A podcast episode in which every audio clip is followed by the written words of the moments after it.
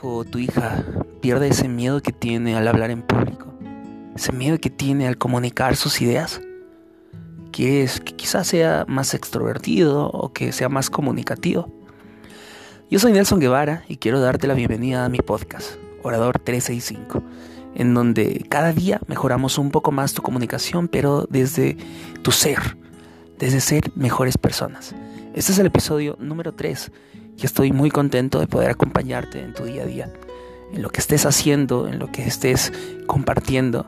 Estoy yo pues para conversar un poco, para reflexionar, para dialogar acerca de la vida, dialogar acerca de cómo podemos mejorar nuestra comunicación.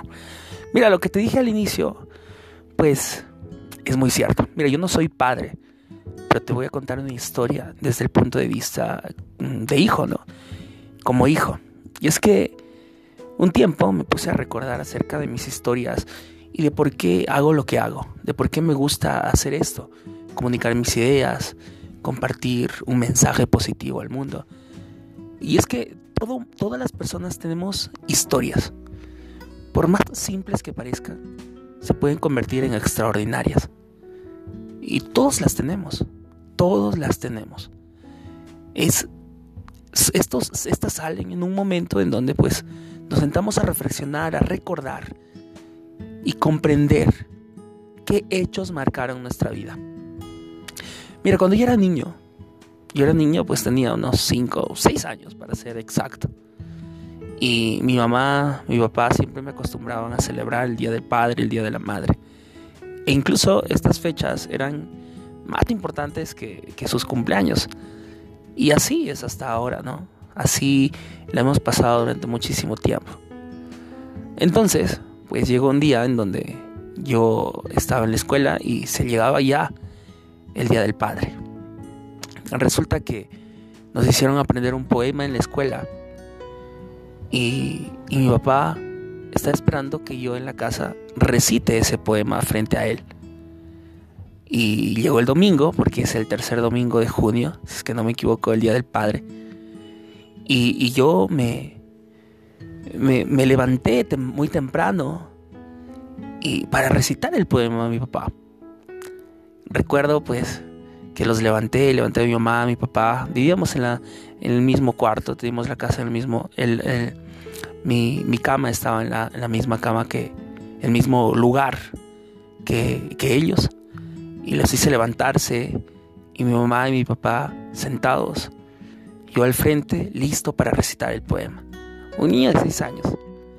Y mi papá y mi mamá con toda esa sonrisa me prestaron atención. Es ahí donde yo recité el poema que hasta el día de hoy me acuerdo. Incluso te lo, si quieres te lo puedo recitar. Y dice así, porque, porque me lo sé de memoria. Te quiero papito lindo, te quiero con frenesí, te quiero con todo el alma, eres todo para mí. Mi orgullo siempre eres, mi felicidad siempre serás, mi eterno compañero, en mi tumba vivirás. Así de cortito es el poema que le recité a mi padre. En ese instante pues yo me arrodillé a recitar ese poema. Imagínate un niño de seis años. Y mi papá siempre me tenía acostumbrado a hacer ese tipo de cosas. Ellos eran mi primer público. Entonces, después de recitar ese poema, me abrazaron, me dijeron palabras hermosas que obviamente a un niño de seis años lo hace sentir de maravilla, lo mejor. Y eso, sin darme cuenta, ha marcado totalmente mi vida. Y recordando, yo siempre fui una persona que tenía muchos miedos de comunicar, era muy, muy nervioso, era muy tímido en esos tiempos, pero poco a poco me fui soltando.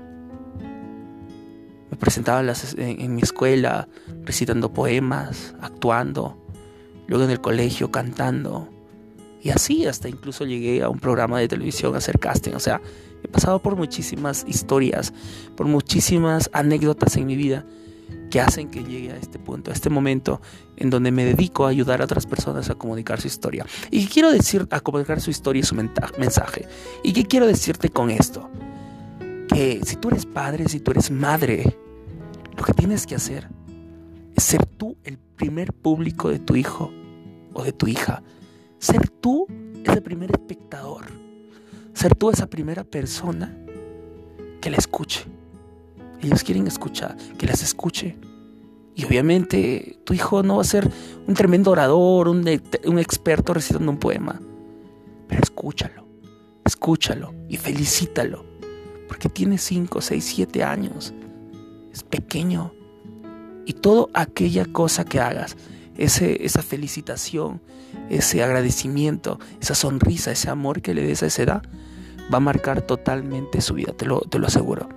Eso se llaman improntas positivas en el cerebro de los niños, porque en la infancia es en donde se generan las mayores improntas. Improntas son la combinación de experiencias y sentimientos y sentidos. Es ahí donde se generan improntas positivas, también hay improntas negativas, pero para que nosotros, para que los niños eh, sean para que los niños crezcan de la mejor manera y que mañana más tarde pues sepan comunicar su idea, tú como padre, como madre, tienes que ser su primer público. Y esta historia pues la, la he contado muchas veces en mis cursos, en mis talleres, en mis entrenamientos. Y es muy bonito porque las madres, los padres se sienten identificados y yo creo que ha ayudado a muchas personas. A muchas personas porque muchas veces los padres no saben cómo actuar. Te lo digo desde el punto de vista de un hijo. Y eso es el mejor regalo pues que me ha dado mi papá, me ha dado mi mamá. Ser mi primer público. Sé el primer público de tu hijo, de tu hija. Felicítalo, sonríelo. Abrázalo. Porque mañana más tarde eso repercutirá en su vida de forma positiva. ¿Por qué?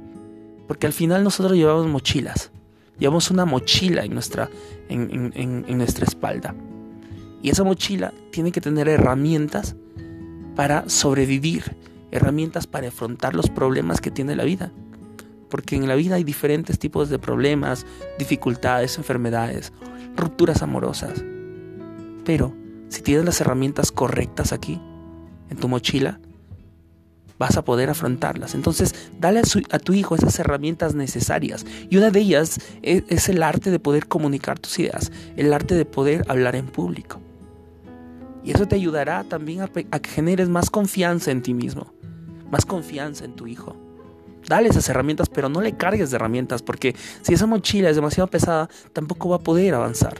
Esa mochila tiene que ser ligera con las herramientas necesarias. Y para mí una herramienta esencial es el poder comunicar tus ideas el poder hablar en público. Existen más herramientas esenciales, pero aquí hablamos acerca de la comunicación, de la oratoria y de cómo tú puedes mejorar constantemente. Este mensaje pues fue para los padres que me escuchan, las madres que me escuchan, que sean ustedes el primer público de sus hijos. Sean ustedes quienes les motiven a seguir comunicando, a ser creativos. Porque muchos padres dicen, oye, mi hijo no es creativo. Pero cuando tú las has acompañado a hacer un dibujo, cuando tú lo has motivado a que, a que pueda recitar un poema, cuando tú eres ejemplo también para tu hijo, porque una cosa es, es decir, bueno, hijo, haz esto, haz lo otro, haz esto, lee, lee, lee, o, o, haz cualquier otra cosa, ¿no? Pero si no te veas a hacerlo a ti, el niño no lo va a hacer. No lo va a hacer porque no ve el ejemplo. El niño mayormente lo que hace es replicar.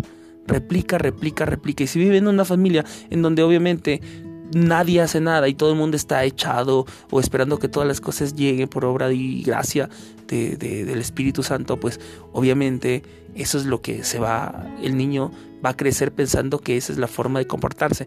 Pero si nace en una familia en donde todos son creativos, en donde se incentiva la creatividad, la lectura y te ven a ti leer, te ven a, a ti hacer y decir cosas diferentes, pues creerá en ese, crecerá en ese ambiente y será más beneficioso para él. Así que sé el primer público de tus hijos. Y bueno, espero te haya gustado, espero te haya servido, espero que sí, yo estoy muy seguro que en algo te puede ayudar en este reto de 365 días.